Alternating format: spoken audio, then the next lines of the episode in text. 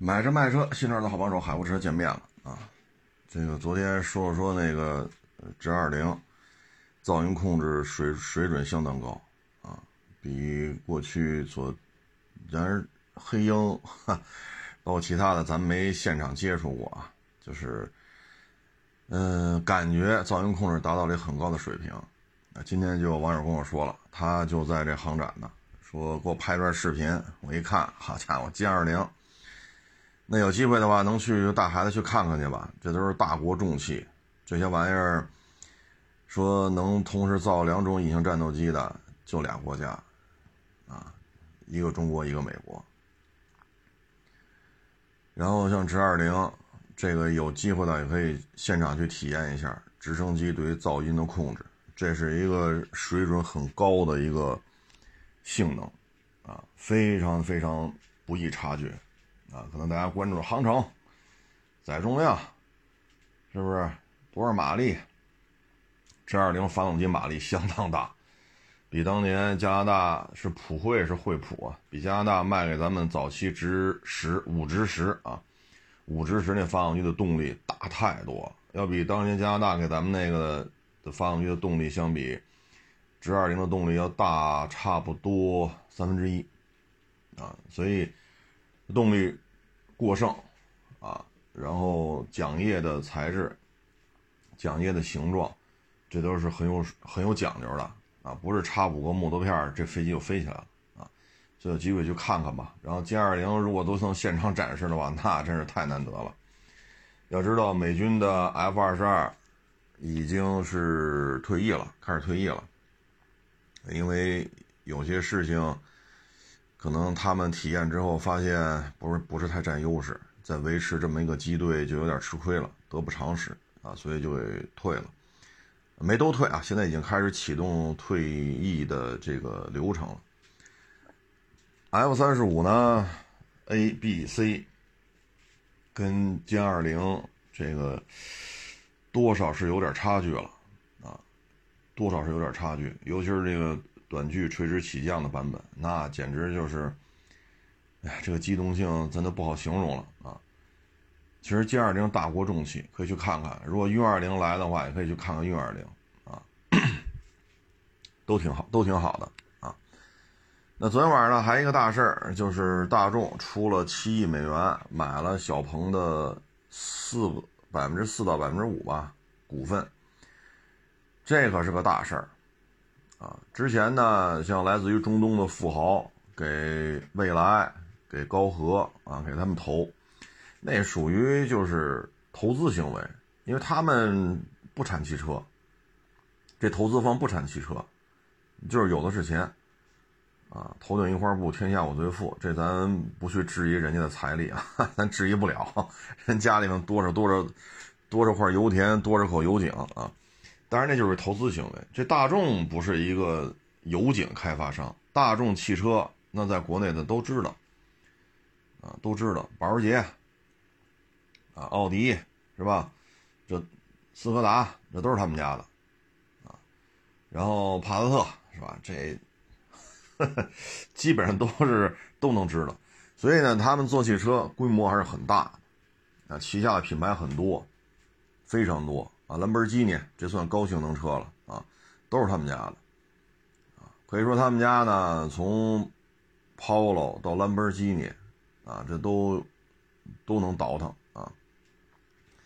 之所以投这么多呢，我看那后边又写了一句，就是要小鹏开发两款车。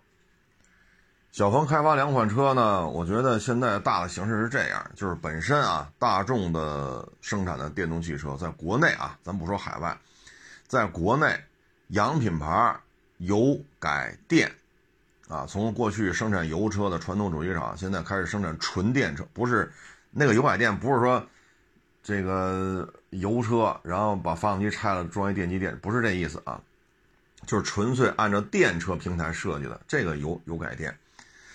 卖的最好的其实是大众，ID 三四五六啊，将来有可能七八九十勾嘎达 K 啊，就这个车系现在总的销量应该说是相当好啊，当然是分跟谁比啊，跟特斯拉、跟比亚迪、跟传祺的呃，不是传祺，广汽埃安，啊，跟这些比，ID 这一大堆车还是差，卖的还是差。但是呢，跟其他洋品牌，比如说丰田的 BZ 四叉、BZ 三叉，比如说本田那个什么，我都忘怎么拼写，NS 什么什么，跟那个比，这大众车卖的相当好了，ID 三四五六。但是呢，没有对比就没有伤害。你在国内，尤其是之前那个上海车展，啊，大批的，可以说几乎所有的大众董事会的这些说话好使的全来了，包机来的，来了车展一看，回去就把那个什么智能化呀什么那个那个 CEO 给开了，你说这差距太大，包机把大众汽车集团说话管事儿的全拉来了。回去一致认为自己产品差距太大，那现在怎么办？你说现在追那追不上，包括为什么大众 ID 三在德国卖三万九千多欧，在咱们这边合一万五千多欧。大众自己也说了，不是我们要欺负德国消费者，是所有的这个车的产业链全在中国，只有去中国生产是最便宜的，而且中国工厂效率高，工人的效率高，工人的素质高。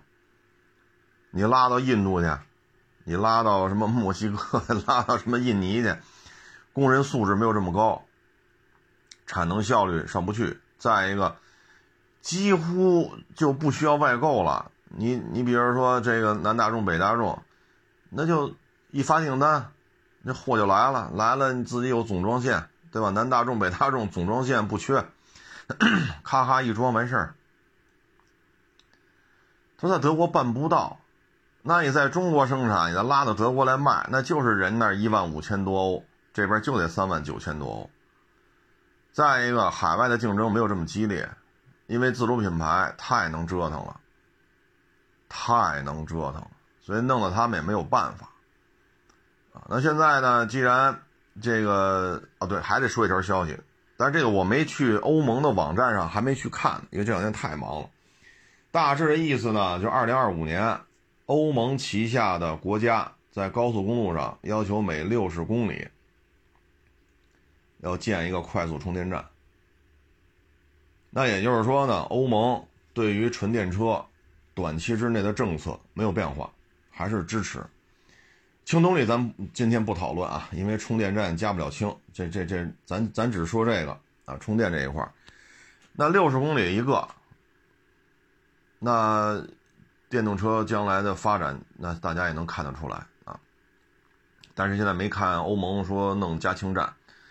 那现在这种情况之下，欧盟要建大规模建充电站，嗯，上海车展是吧？回去把那个负责什么智能化、什么自动驾驶那 CEO 就给开了。再加上 ID 三在德国在中国的售价，所以这些事情你综合研判，那大众就得找。国内的来合着干，合着干之后，你给我捎带手弄俩车出来。你看丰田找比亚迪，不也这意思吗？奥迪找到上汽的智己，啊，让智己帮他弄俩车出来，或者弄几个车，这细节咱不太确认啊。反正就是上汽的那个自主品牌要帮奥迪、南奥迪啊，借着南奥迪的合作项目搞一些纯电车。那大众呢？一开始 CEO 呢也去找比亚迪王老板也去谈啊，但是呢，最后投资的是小鹏啊，他呢也得研判，就是你过于强大了，跟你谈什么都不好谈，他也需要对自己有利。那小鹏呢，现在是魏小李，魏小李啊，他应该现在是李李李魏小，现在从销量来看。啊，理想第一，未来排在理想后头，小鹏排在这个未来后头啊。咱就说这三家，魏小李、魏小李，不说别的。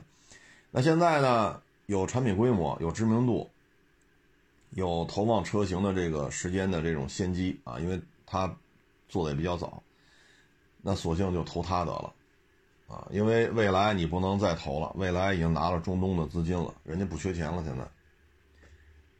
啊理想呢，现在他是搞的是增程，那德国人原来说过增程的一些，大家都能查查啊。所以这里边既然是吧？都说成这样了，那就不可能合作。那现在看小鹏可能是一个选择吧，啊，这一块呢就说明什么呢？这个欧盟的政策还是在延续支持电动化。呃，来自于德国的，啊，这大众算是根子比较深了，啊，因为旗下的车太多，啊，太多。咱们老去说 BBA、ABB，奥迪跟奔驰怎么着？奥迪跟宝马怎么着？宝马、奥迪、宝马、奔驰、奔驰、宝马。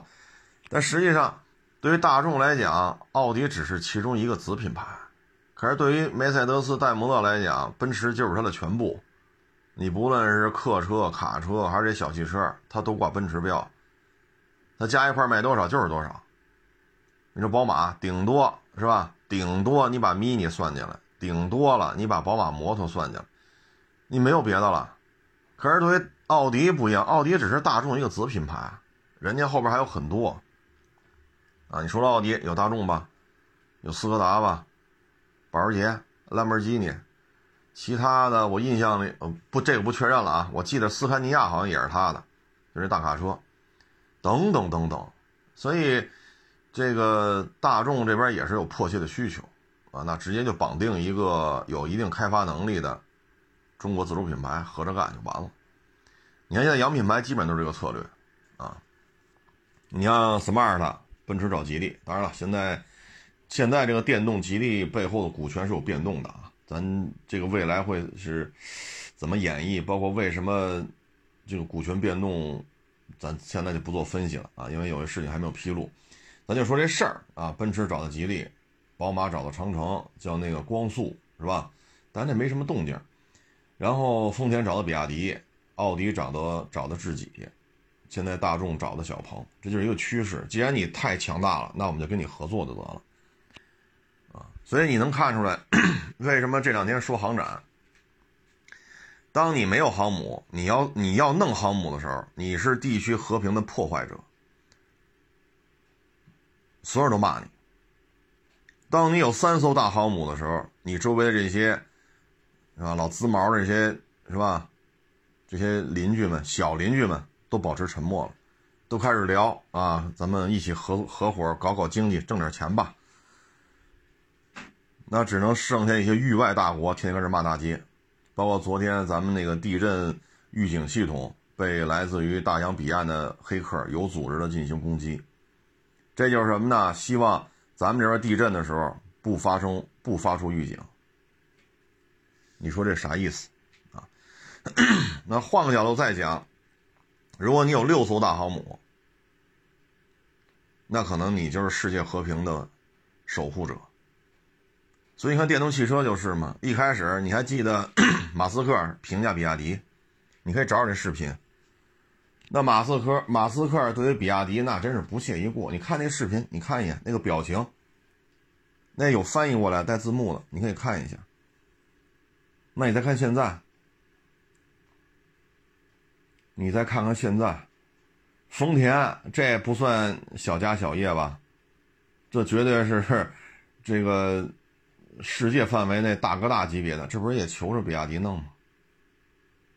你说大众，这也算是相当有实力的洋品牌了。现在丰田、大众是飙着来，是谁是世界第一？大众和丰田掐啊，因为销量他俩是遥遥领先。那现在大众也找咱们，奥迪找的上汽，丰田找的比亚迪，你能看出来，这就是。当你足够强大的时候，都是愿意跟你合作的人；当你刚刚开始干的时候，都说你是傻叉。这就是人性。这个人性不仅仅体现在电动汽车，它也体现在国家的尊严。啊，你看咱们当时弄那瓦良格多费劲呢，这卡一脖子，那卡一脖子，都。都都给咱们了，都准备卖咱们了，又进行了定向爆破，然后过这海峡不让过，种种刁难。现在呢，三艘大航母跟那咣噔咣噔，你看周围这些小国都客气着呢，都客气着呢，顶多跟咱海警船较较劲，是吧？你看夏天咱那破冰船，我原来一直以为破冰船夏天就马放南上了，就该哪玩哪玩去了。好家伙，咱破冰船一到夏天可忙了，比他妈冬天还忙。破冰船就在南海呢，你可以查查那些视频。咱们破冰船在夏天跑南海干嘛去？那边都快到赤道了，它不可能结冰，你看多忙。但是现在冲突就到这儿了，因为。再往上升级，就彻底就没戏了。为什么他们都很克制？就是因为你航母太多。在咱们眼里，零七五四万吨不叫航母，零七幺两万多吨，这都不叫不叫事儿，都过气了啊，过时了，过气网红是吧？原来是小甜甜，现在是牛夫人。当然，就是像零七幺卖到泰国去，那周围国家都哈喇都流出来，这么大个儿都弄回来了。但是零七幺在咱们这儿呢，都新闻里都不怎么报了，也没人关注了。过气网红，现在只盯着福建号。所以实力不光体现在国家的尊严，在任何一个行业都是如此。你足够强大，都找你。包括当年的国美、苏宁、大中，当你的渠道建设到一个无法让人拒绝的这种程度的时候，这些家电生产商就不再封杀你了。转过来求你，你往回倒，往回倒十年，你看看是不是这样？往回倒十五年，你看是不是这样？往回倒二十年，你看是不是这样？家电业也是如此。一开始说你搞这个，包括国美开第一家店，包括苏宁啊，包括大中，那一开始主机厂什么态度？大家可以翻翻，看看这三位啊，这老哥仨当年是怎么怎么起的家。你大家可以翻翻翻翻历史看一下，但是做到一定程度了，说你有五百家店，他有四百家店，他有三百家店，那主机厂就是另外一个态度。所以咱们老说嘛，真理在大炮射程之内，这是有原因的，这是有原因的。包括当年咱们之前的老祖，啊，改革开放之后去日本访问，说当时就邀请了，说丰田来中国合作。生产汽车，人家不惜的跟咱们合作。你想想，你这这，你说大老远去一趟拜访人家，你跟我们合作，人都不搭理你。要不然丰田可以说啊，就没有什么什么桑塔纳、切诺基了，那就是丰田了，人瞧不上你，瞧不上你。那切诺基呢？原来也不是克莱斯勒的，合作的时候叫美国汽车公司，谈成了之后变成那边收购了，变成克莱斯勒了。那美国三大的福特啊，通用、福特、克莱斯勒，所以说当时愿意跟他合作的是这种情况。大众呢也是急于开发亚洲市场。啊，除了欧洲，除了美洲，他还想开发亚洲市场。所以这都是有迫切需求的，因为那个时候丰田已经卖到全地球了，人家不搭理咱们，所以后来才有了桑塔纳，有了这个切诺基，啊，那现在不一样了，是人家找咱们呀，啊，就刚才说了这么多了，啊，smart，啊，当然现在股权变动了，后续怎么演变咱们不好说，光速虽然说现在也没见着车，然后奥迪、智己、丰田、比亚迪。大众、小鹏，啊，昨天我在微博上给它起了个名，以后就叫大鹏汽车吧。大鹏展翅，这个寓意呢就是一语双关，大众和小鹏合作，那就各取一个字儿呗。大鹏多好，对吧？大鹏展翅说什么呢？这边有足够的钱，七亿 dollar，然后你的股价、投资人对你的信心、消费者对你的信心、员工的信心都不一样了，好好干吧。其实大众呢跟江淮合作，但是现在看，好像江淮这边技术底蕴也，是吧？所以大众江淮合作之后，生产的叫什么思思思明还是叫什么思威，还是叫叫什么思浩？我忘了叫什么了。那销量几乎可以忽略不计了。所以说油车的探索，大众跟江淮做的不是太好。那你现在你说南大众北大众有迈腾有帕萨特，对吧？有朗逸，有宝来，有速腾，有凌派。那好，您说，你跟江淮你生产什么车？迈腾、帕萨特、宝来、朗逸这些挣钱的车都两边分完了，所以你搞一个自主品牌出来，江淮做自主品牌不是太强，所以你看大众、江淮这个做着也不是预如预期的那样，包括电动化现在也没看出什么成果来。他他做代工是可以的，但你要指他研发，有点难度，有点难度。所以他现在就跟了这个小鹏，小鹏首先做纯电的，再一个小鹏有自己的这些车，大的小的是吧？一百也好几辆，啊，是这么一情况。就大众在国内不是在就这么是吧？就吃红利啊，吃剩余价值，他也在想办法去做一些尝试。但是大众江淮这个项目现在看。哎呀，你说做自主品牌的油车也没做起来，你说做电车，江淮这边也不是太给力，你只是多了一个第三个合作伙伴而已，你既没威胁到北大众，也没威胁到南大众，啊，所以从大众这个国内的布局来讲吧，这应该是他第四次尝试了，头两次尝试就是南大众、北大众，第三次尝试就是江淮大众，这个就是第四次尝试。啊，就是电动化必须要掏钱，相当于就是买一些经验，买一些车型，啊，因为没办法，他也看到丰田那 BZ 四叉了，不光是咱们这边，海外都评价为史上最糟糕的丰田车。丰田也意识到这个问题了，所以四系列找的自己人干，三系列直接就让比亚迪弄了，比亚迪介入的比较多，所以丰田这个。啊，是吧？前车之鉴在这摆着呢，大众也不是说不看，他也得看。总体来说吧，这是好事儿，这是好事儿，啊，嗯，将来我觉得，你像本田，本田前两天是跟比亚迪啊，好像是合着弄电池，尼桑呢这边没什么动静。但是我听到的消息呢，是东风日产要给蓝图做代工，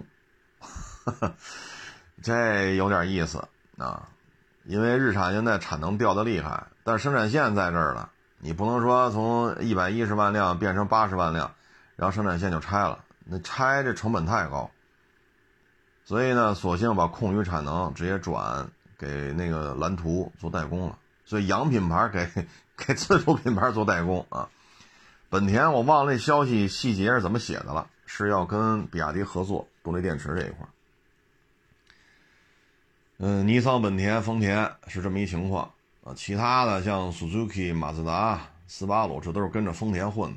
丰田得烟抽，他们就得烟抽；丰田不得烟抽，他们也不好办，因为电动化他们也没玩利索。三菱呢，我个人认为呢，主要是之前军工体系包括大飞机项目。消耗了太多的资金，但是现在呢，大飞机这项目，因为是三菱是主导嘛，这个大飞机项目比 A 勾 R 二幺大，比 C 九幺九略小一点吧，或者说就差不多是 C 九幺九，但是 C 九幺九克服了重重困难，现在已经开始商业化运行了，第一架、第二架陆陆续续，虽然说也有很多的困难，啊，包括来自于海外的一些零配件。突然这样了，突然那样了，但是还是在推进，还是在推进。而且长江一千这发动机再有个两三年，应该也能投入使用了。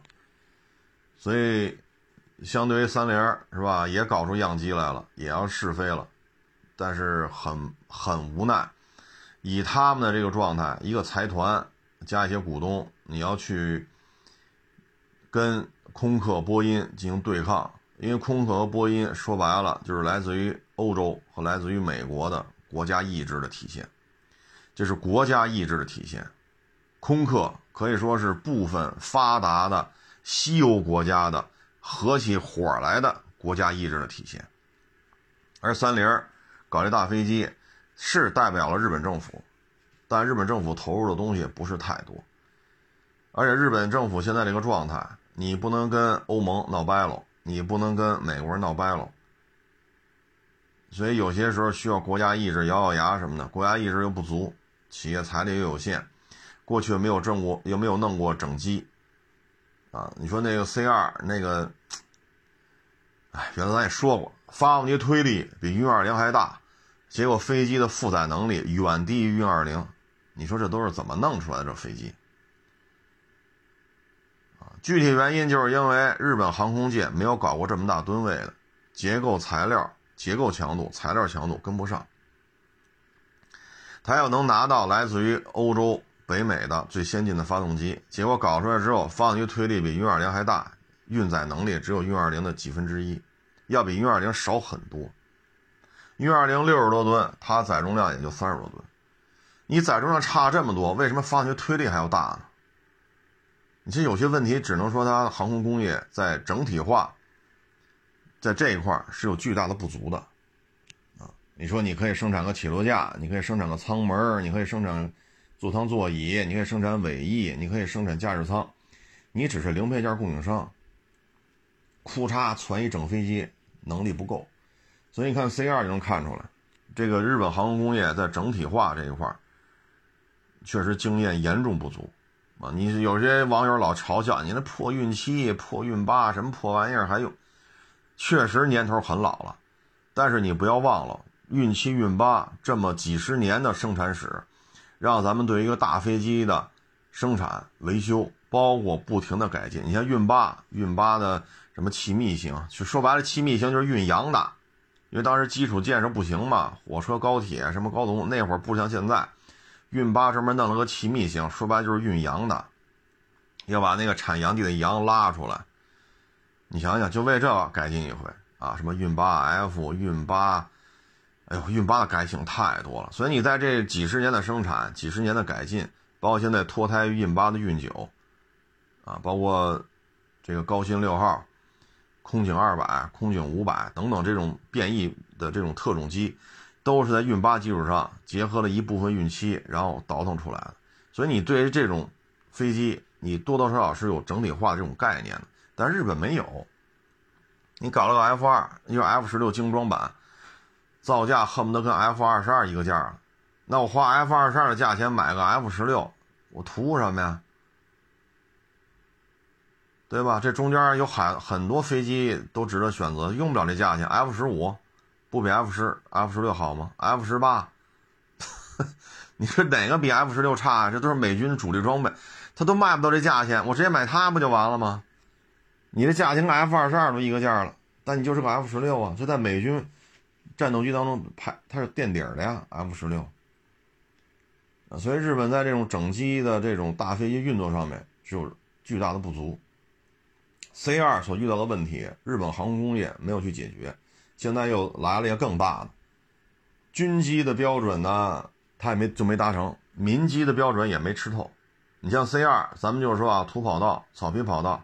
简易跑道能不能起降？不能，因为起落架强度不够。为什么就那么大推力只能拉三十多吨？因为机身的结构强度、材料强度也不够，拉太多飞机散了。所以起落架对于只能降波音、空客大型喷气式客机的跑道。那作为军机，有的时候可能就是推土机在这土上碾来碾去、碾来碾去，行了，平了就落吧，或者草皮跑道。C 二不行，啊，所以耗费了大量的时间，耗费大量的这个资金、人力，三菱汽车就被抛弃了，可以说是退居二线了。那这些年下来，三菱，你像帕杰罗 V 九七、V 八七、什么 V 九三，你甭管是哪个版本吧，就这一代 V 系列，多少年了？同时期是普拉多幺二零，然后是普拉多幺五零，现在是。也许叫普拉多幺八零啊，这是我瞎编的，因为日本这边没公开它的编号是幺二零、幺五零、幺八零还是什么编号。现在这普拉多已经三代产品了，帕杰罗 V 九七还还还这样，这是不是得有点什么说法？说白了就是过去这些年，宏这种宏图壮志啊，宏伟蓝图，瞄的是挺大，吸了大量的资金人力去去干去。结果没干出成果来。那很显然，造一架一百多个座位、一百多座位的喷气式客机，这个利润肯定远高于造一辆帕杰罗 V97 啊。这这这这这个账还是能算明白的，是吧？但是你造不出来，你前期投入的资金就全打水漂了，这就是比较根儿尬的现状啊，比较根儿尬的现状。唉。你说三菱现在跟着日产混，日产电动化也没什么动静。我现在看到的就是东风日产拿出一部分产能，开始给东风做代工，这就是我现在看到的。啊，所以当年日本两大，一个技术流派日产，一个营销流派丰田。现在丰田就跟比亚迪合作比较多，日产呢就是一代工，所以各自的小弟。是吧？你三菱现在跟着日产混了，所以电动化这事儿吧，你光看电动化本身有它的运行规律，但它里边有些问题呢，其实延展到国家的尊严，也是可以用这个道理的。越强，越强，啊，你越强大，你就越强大，你就是这样。当然了，不能出现像日产这种内斗，战略规划不清晰。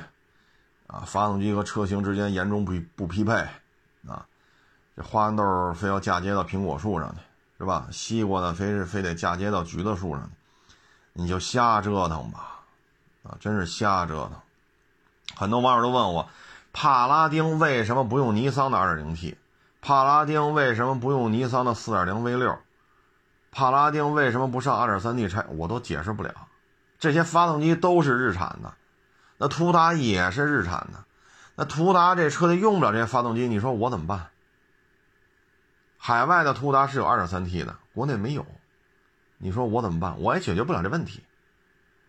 这车没上市的时候，我就跟东风日产的这些领导就聊着，我说干嘛不上 4.0V6 啊？现在普拉多不行了，啊，然后陆巡这么贵，啊，3.5的一旦停产，当时已经传出了嘛，3.5要停产。我说三点五普拉多不行了，没有了，你赶紧上四点零啊！一下压过它了呀，历史契机啊！普拉多不国产了呀，人那边儿，哎，我说普拉多三点五平均客单价五十万，就三点五分时四驱的，平均客单价五十万左右。我说咱这途达现在二十四万多，你加一四点零 V 六，就说你成本加十五万。你的车也不过就卖四十啊，四十万的四点零 V 六和五十万的三点五 V 六，那四十万的性价比还是高啊。人那边也是面露难色，有些问题他们也解决不了，这不是中方高管能摆平的事情。历史契机就这么放弃了。如果途达上个四点零 V 六，如果途达上二点三 T 柴油，再加个二点五自吸，这动力系统有这么多。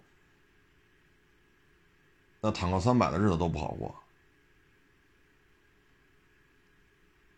对吧？包括你二点零 T，你二点零 T 有啊，为什么不用呢？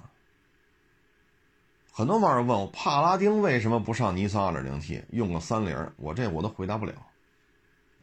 就像刚才说的，花生是在地里种的，对吧？收花生咱咱得去地里刨去。人大人刨完了花生收完了，咱还去地里捡点捡点剩的没没收干净，咱揣兜里拿回家吃去。你非把这花生嫁接到苹果树上去，你说这不是折腾吗？然后非得把苹果弄在地里边跟花生豆杂交去，以后摘苹果不是摘就挖苹果，上地里挖去，你这不是瞎折腾吗？你就让这花生豆就长在地里好好长，苹果就长在苹果树上，就不要这么瞎折腾了。但它就就这样，现在就成了东风日产的产能空余了。因为销量下滑的厉害嘛，给东风代工，所以这就是现状啊！你说电动化，这洋品牌现在处理都不是太好啊！我也担心欧洲，包括北美，它的电动化产业出现重大调整。但是现在看，当然了，我得声明啊，欧盟的网站我还没去看呢，我也太忙了。如果大家有空，可以去欧盟网站搜一下，是不是有这么档子事儿？啊，就是六十公里建一个快充电。再一个呢，你像宁德时代，不是要跟福特去北美建电池工厂吗？现在那边进行安全审核，那一进行安全审核，基本上就可以说百分之七十的可能性就废了，成功就是通过审核继续在北美建厂，可能只有百分之三十的希望。也就是说，北美对于电动化这块进，就尤其是美国啊，进行了很高的贸易壁垒。这个贸易壁垒就不好说是由什么构成的，啊，所以现在中国的电动汽车、中国电动汽车的零配件供应商要去北美很困难。所以你看，马斯克说嘛，让中国的电动汽车供应商去墨西哥，这样的话在墨西哥建厂，然后怎么怎么着，这事儿就好办了。所以通过这来看吧，电动汽车短期之内，北美和欧洲折腾折腾成这个样子了，包括大众真金白银掏七亿 dollar，这可是真金白银的掏啊！所以电动化短期之内可能还会这么继续做下去吧。啊，至于轻动力这事儿，我也看不太明白啊。这边又要搞石油的车，这边要搞电动的车，那边要搞轻动力的车。就一个私家小客车上下班是吧？买个菜，接个孩子，送老人去医院，就这点你说老百姓不就这点需求吗？是不是？咱也不是马云，咱也不是王健林，咱也不是李嘉诚，咱不需要开个车出去冲牌面，咱就是个老百姓，遮风挡雨就完了。你先弄三种动力系统，你像加油站、充电站，你现在弄个加氢站，我现在挺好奇，我现在很好奇，再过十年。到底咱们世界范围内，咱就说白了，就是以中国、欧洲、北美以这三块啊，三块它的私家小客车到底是几种动力源？烧油的、烧电的、烧氢的。如果烧氢的过十年也起来了，这个基础建设的投资是不是有点大？这个基础建设的投资是不是牵扯一个资金的？我说浪费合适吧？反正就这个感觉吧，是不是有点重复投资了呀？是不是像过去小时候家里都是自己生火做饭，那会儿没有煤气，那你这边弄个烧煤的，就煤球啊，烧煤球、烧煤炭，然后这边弄个烧柴火的，然后这边弄个沼气的，你你你做几顿饭？弄三个灶，一共家里三四口人，你要做几顿饭？弄三个灶，你不觉得累得慌？院子里啊，这边是煤，这边柴火，这边沼气池，是不是有点累？是不是有点累，啊？所以变化太大，咱也不好判断轻动力将来到底是怎么扶持，啊，反正只能说是都不能放下。也燃油车还得开发，电动车也得开发，轻动力咱们这边也在弄。这个事儿确实有点乱了，就有点像当年，对吧？小灵通、手机、BB 机，到底哪个能笑到最后，谁也不知道。那现在看。BB 机没人用了，小灵通早就没了。你现在能用的就是手机，座机还有，但是基本上就是一个，怎么说呢？跟跟家里电脑上网有关系吧。现在这座机基本上就干这个事了啊，所以只能说走一步看一步吧。嗯，还是这航展，如果有条件的可以带孩子去看看，但是我不太清楚哪天开哪天关啊，我也不太清楚这票怎么买。您去之前问清楚，别到时候大老远好去了人关门了。歼二零、直二零啥也没见着啊？嗯，其实这种博这种博物馆吧还有很多，但是它不动。你比如说昌平就有航空博物馆，那玩意儿不动，就那摆着看。但是这个呢是真动，像直二零锁降啊，呃，歼二零真开着跟这跑，这个。咱们轻易是看不到的啊，所以去看看是有好处。但是哪天开哪天关我不知道啊，这我真不知道。您可以上网搜一下，别到时候大老远去了人关门了，你想想这事儿就不合适啊。这两天呢湿度比较大啊，只要一出门就一身汗，立马湿透。它跟之前四十一度、四十一度三、四十一度八那会儿不一样，那会儿衣服是干的啊，你也不怎么出汗，喝多少水都蒸发了。现在呢，气温没那么高，湿度太大啊。反正大家也注意身体调节吧。昨天就是非常的累，啊，非常的累。今天这也出去跑去，也够劲儿啊。这这两天又赶上闷了啊，比较闷。大家也注意这个身体的调节啊，多喝水，少喝饮料啊，注意休息。开空调呢也别着凉啊。谢谢大师，谢谢捧场，欢迎关注新浪微博“海阔试车手”。